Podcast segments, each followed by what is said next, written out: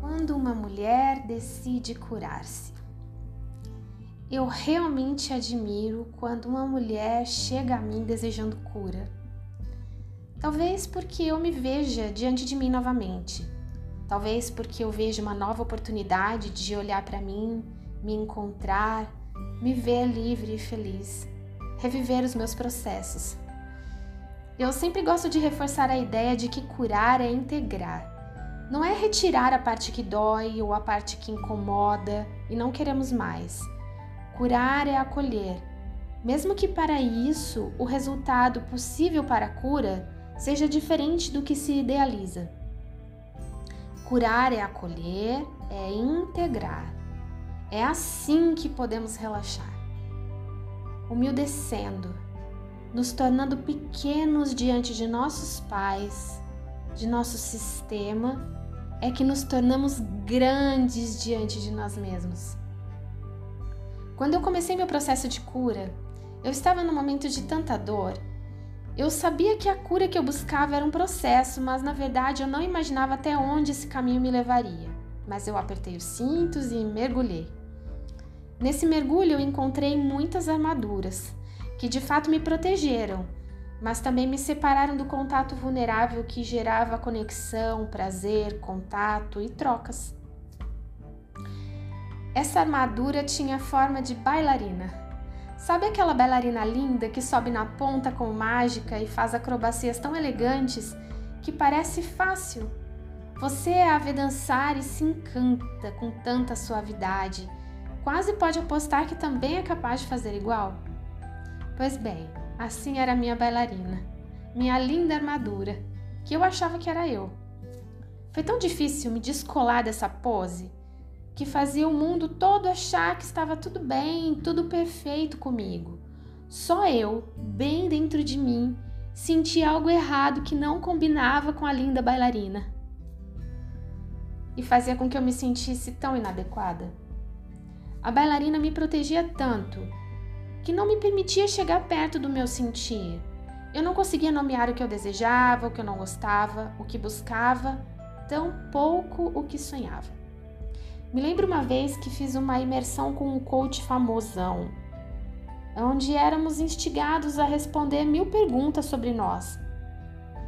Me lembro de me ver paralisada, porque eu não conseguia responder aquelas perguntas, eu só chorava. Eu me lembro de uma pergunta que eu tinha que encontrar três pessoas na minha área de atuação que eu admirasse e que eu gostaria de ser. Mas acredite se quiser, eu não tinha ninguém. Eu só pensava em figuras religiosas, idealizadas. Não tinha ninguém real. Eu me sentia vazia. Bem, culturalmente, nós aprendemos que nossas emoções precisam ser controladas, que a raiva, o medo, a preocupação fazem mal que não vale a pena sentir raiva, que não precisa ter medo, que podemos ser melhores se nos controlarmos, que tudo já está bem, que nada está errado, que tudo pode ser melhor, que temos que pensar positivo, que devemos procurar o lado bom das coisas, que devemos olhar para o outro, cuidar do próximo, que há tanta dor no mundo que o que nos faz sofrer nem é um problema de verdade. Você cresceu ouvindo essas afirmações? Pensa comigo. O que acontece quando você se depara com situações que perante o mundo não são grandes coisas, mas em seu mundo são gigantes e realmente te massacram? Sim, você pode olhar para o mundo e ver que você na verdade não tem problemas, mas em geral, o que acontece e o que acontecia comigo era uma culpa imensa por sofrer sim e por coisas que nem deviam me machucar. Eu me sentia mal agradecida, eu me sentia inadequada. Mas por que eu queria tanto coisas que não aconteciam comigo? Por que eu não podia me frustrar por isso? O que eu fazia de errado? Por que eu não conseguia resolver os meus problemas? Bem, eu rolei morro abaixo no caminho do autoconhecimento e posso dizer hoje que eu acolho cada pergunta dessa, cada surto, cada choro, cada viagem ao fundo do poço, regada a uma linda pose de bailarina. foi observando tudo isso que eu realmente pude fazer as pazes com a minha história e entender que era só uma história. Eu pude entender a minha personalidade, que criou aquela bailarina linda para proteger a minha menina, a minha criança interior, que parecia a Emília do sítio do Pica-Pau Amarelo. Ai, eu era a Emília, eu era a pequena maluquete que queria fazer tudo certinho, que pensava que sabia tudo, que morria de medo de se meter em confusão, mas que sempre acontecia com ela uma história maluca. Mas que essa pequena era só uma menina inteligente, divertida, animada, preguiçosa também, mas esperta, engraçada, impetuosa, mandona que queria ser amada, que queria ser especial. Fazendo as pazes com a minha pequena Emília, que aliás é o nome da minha bisavó materna, a quem eu honro e lembro nesse momento com uma emoção incrível.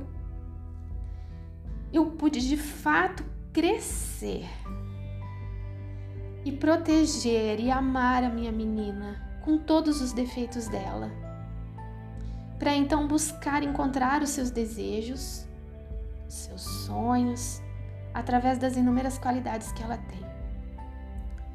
Foi encontrando essa bailarina e me descolando dela que eu pude assumir os riscos, os riscos de deixá-la ir.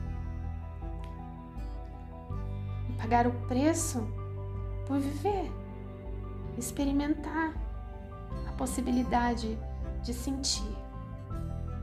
Sentir dor, mas também sentir prazer. Eu posso dizer hoje que honro a minha linhagem. Me sinto livre para ser eu mesma com todos os defeitos, qualidades, com o que está e com o que não está disponível para eu viver nessa história. E assim eu vou abrindo o coração para receber a história que tenho para viver, conquistando força nas pernas para desbravar o caminho que eu escolher e estar disposta a pagar o preço dessa escolha. Autoresponsabilidade que chama? Hoje eu sou mãe de três. Junto com meu marido, ensinamos aos nossos filhos a cada dia que eles são livres para serem eles mesmos. Pacote completo: defeito, qualidade, sonhos, erros, acertos. Volta para o começo, faz tudo de novo. Repensa, muda de ideia. Vida real e possível está disponível a eles com as nossas bênçãos.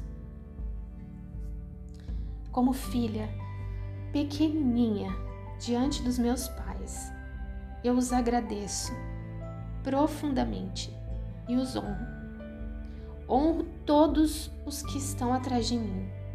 Honro suas escolhas, honro suas lutas. Eu sei que eles me abençoam, mesmo que eu siga caminhos diferentes.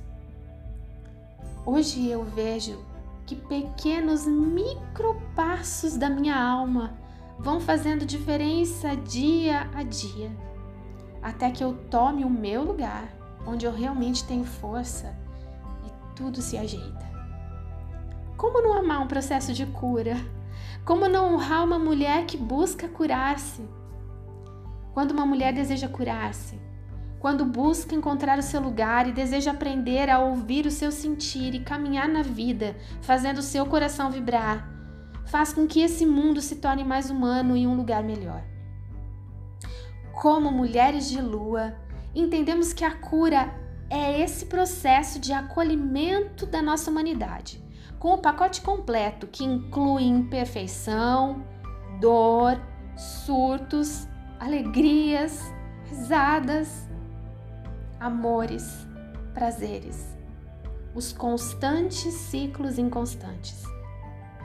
Se você, mulher, mulher de lua que me ouve, se você deseja curar-se, Prepare-se para a viagem mais louca e incrível que você jamais imaginou ser possível experimentar. Eu te garanto, vale a pena cada passo. E encontrar a leveza de ser quem você é é realmente incrível.